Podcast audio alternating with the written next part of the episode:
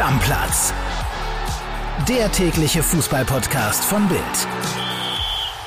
Weiter geht's mit unserer Bundesliga Blitzvorschau und heute geht's um den ersten FC Köln. Am Telefon begrüße ich Mirko Frank. Moin Mirko. Hallo André, wie geht's?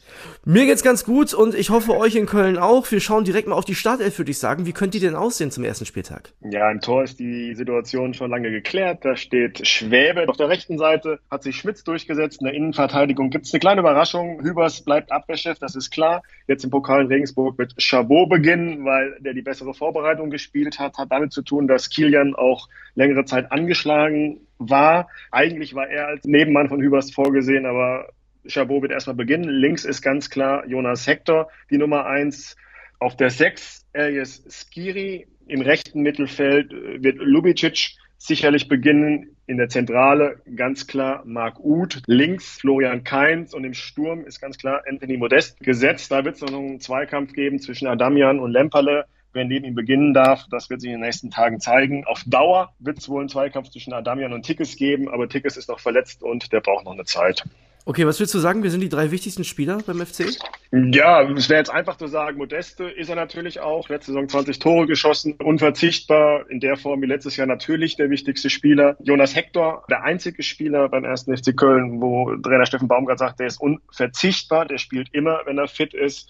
Und Marc würde ich mittlerweile sagen, der sich, wie ich eben schon erwähnt habe, kurz äh, im Laufe der letzten Saison immer äh, unverzichtbarer gemacht hat, sehr starke Vorbereitung gespielt hat und ja, würde ich als die Nummer drei sehen. Bei euch in Köln kennt ihr das ja auch. Es läuft ja nicht immer alles wie geplant. Ähm, manchmal gibt es positive, manchmal negative Überraschungen. Was würdest du sagen, wer könnte da die positive Überraschung werden? Da würde ich Erik Martel nennen. Den haben sie aus Leipzig geholt. Junger Mann, 20 Jahre alt, sehr präsent, zweikampfstark. Sicherlich jetzt nicht direkt der Mann für eine Startelf, aber auf der sechs sehr guten Eindruck hinterlassen in der Vorbereitung und äh, der könnte so ein bisschen an Skiri kratzen, wenn der schwächelt. Wo gibt es denn negatives Potenzial? Das ist Sebastian Andersen, dem wurde vor der Saison nahegelegt, in der Vorbereitung, schon vor der Vorbereitung, vor dem Start viel zu tun. Trainieren hat er auch gemacht.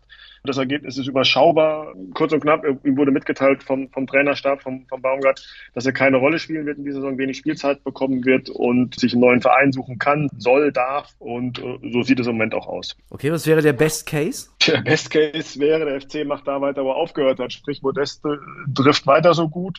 Das würde bedeuten, dass der FC einen guten Start hat und eine gute Saison spielt und dann könnte es ein Selbstläufer werden.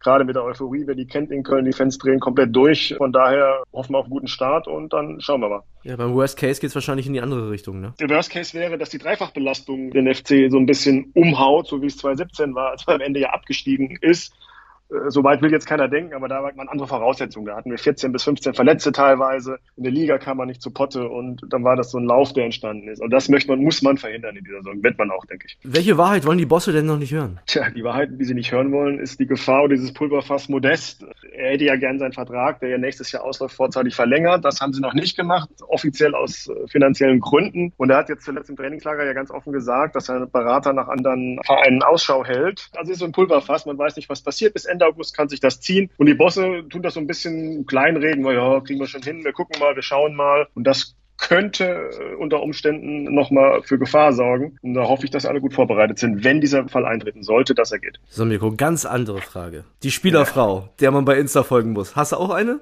Auf jeden Fall. Das ist die Frau von, von Adamian.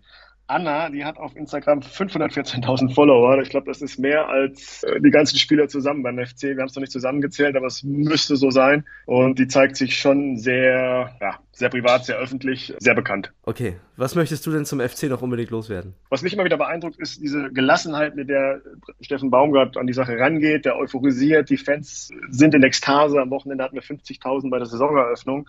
Und er versteht es einfach, diesen Spagat hinzubekommen. Wenn Leute beim Training sind, die, die, die das nicht kennen, die denken, der, der saut seine Mannschaft jeden dritten Tag zusammen, der schreit über den Platz, der motzt sie an und dann lächelt er kurz danach. Gibt es ja einen Klaps auf den Po, also dieser Spagat zwischen Zuckerbrot und Peitsche, wenn man es mal platt ausdrückt, den beherrscht er in Perfektion. Er hat die Mannschaft hinter sich und ja, das beeindruckt mich. Habe ich selten gesehen beim Trainer. Am Ende wollen wir natürlich noch von dir hören, was du glaubst, wo der FC am Ende der Saison landet. Oder halte ich so wie Christoph Daum das bei uns letzte Woche im Interview gesagt hat, einstellig, wenn ich es konkret sagen sollte oder muss, Platz 8. Das war die Bully Blitzvorschau der Kölner. Morgen geht's weiter mit dem SC Freiburg.